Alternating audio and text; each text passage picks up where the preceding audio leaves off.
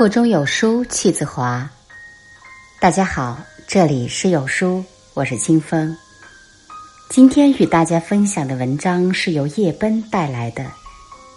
优秀的人都不怎么安分，一起来听。我有过一次这样的崩溃经历。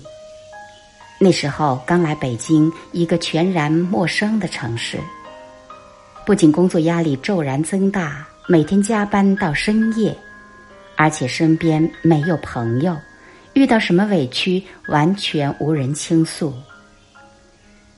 有一天深夜，下班回家的路上，街头人来人往，欢声笑语，他们好像都有自己的方向，我却不知道自己想去哪里，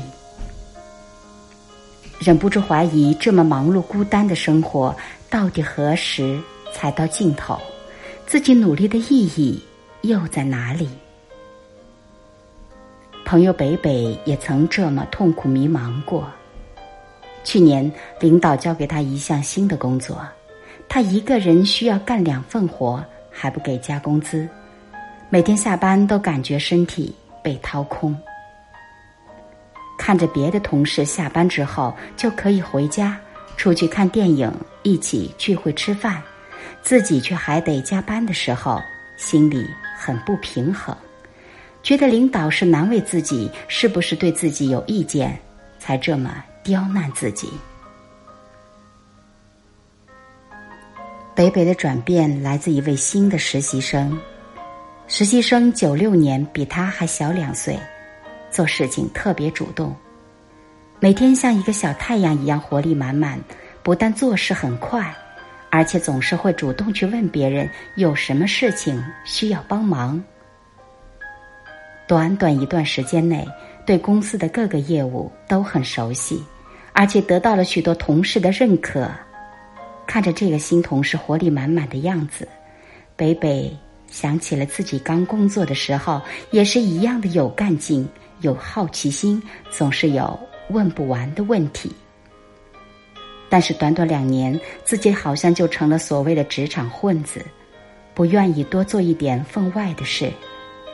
北北想起以前爸爸的话：刚出去工作的时候，别太争强好胜，别太有脾气，吃亏也是一种学习。聪明的人懂得把吃的亏化为自己的财富，能学习新东西，有人愿意教你。这就是最大的收获。想通了之后，北北的工作状态比以前好多了，效率也提高了。每天下班后还会抽出点儿时间学英语。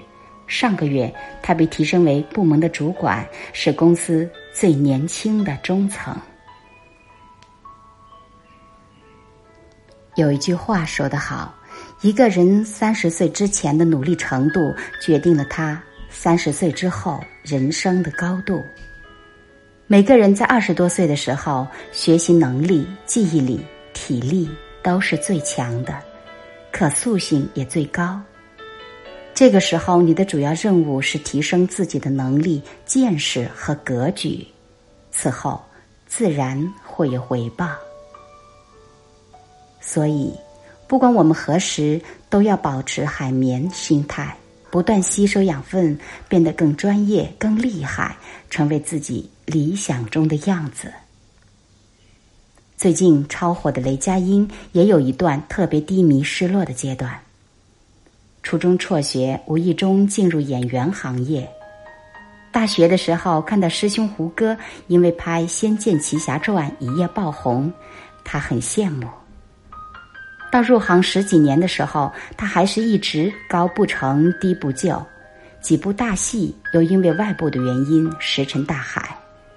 在拍摄电视剧《白鹿原》的时候，正好家里有人生病去世，他开始怀疑命运怎么对自己如此的不公。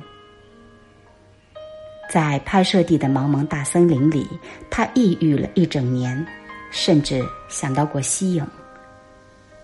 还好他坚持下来了，等到了我的前半生和《绣春刀二》修罗战场，在我的前半生里，因为他的表演，前夫哥这个角色甚至让很多观众感到同情。在拍摄《绣春刀》之前，他练了八个月的武术，功夫不负苦心人。他凭借《绣春刀》这部戏拿下了金马奖最佳男配角的提名。他曾经说过：“像我这种演员，可能稍微一不留神，在家睡个懒觉，观众就会把我给忘了。但是好在，我会努力完成每一个角色。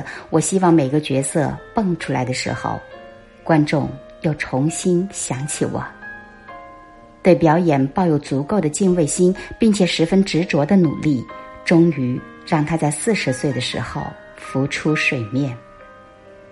那些并非天才的人，总是懂得努力是自己最大的筹码，而命运也从来不会亏待那些认真对待过他的人。在歌手舞台重回大众视野的张韶涵。就让大家看到了一个小小的身体到底藏着怎样的能量。但仅仅在几年前，他还因为被家人抹黑，生活和工作都陷入停滞的状态。这段时间里，他消失于公众的视野，唱歌的梦想也离他很远。但他没有就此颓废，即使是在人生事业最不如意的时候，也没有怠慢生活。他创立自己的品牌，烹饪、健身，继续磨练自己的唱功。重新站在歌手舞台上的张韶涵，依旧是当初那个热爱唱歌、热爱生活的小女孩。每个人都会有痛苦、有迷茫，克服真的很难，但总有一些人能勇敢面对人生，战胜这些黑暗。当你终于越过低潮和迷茫，你会看到一个如此美好的世界，一个如此美好的自己。如果你也感到痛苦迷茫，这可能正是你突破自己的最好时机。记住一句话：向前一步是自由，退后一步是束缚。不要做太安分的人，最正确的路是最难走的路。而如果想突破自己，请记住两件事：一个是凡事要趁早，想做什么马上去做，当机立断，不要拖延。生命有限，越早开始，你将越早享受到快乐的果实。第二个建议是，不要停止学习，要不断的充实自己。而当你不知道要学什么的时候，学习一门语言是很好的选择。语言在这个时代变得尤为重要，在这个国际化的时代，语言是你与世界沟通的桥梁。无论是网络上还是在现实生活中，都有越来越多的地方需要用到英语。具体到工作中，英语好的人往往会拥有更多的工作机会、更高的薪资和更大的发展空间。因为英文好而重新爆红的韩雪就曾经说。英语是工具，可以用它来学习其他知识。毕竟，学习一种语言是接触那种文化的直接路径。而且，英文不只是一种工具，它还能改变你的思维方式，带你进入另一种文化中。向前一步是自由，退后一步是束缚。愿我们都能不断向前。过上自己想要的人生。好了，各位亲爱的听友，这就是今天与大家分享的文章。在这个碎片化的时代，你有多久没有读完一本书了？欢迎大家下载有书共读 App，收听领读。我是主播金峰，在美丽的龙城为您送去问好。我们明天见。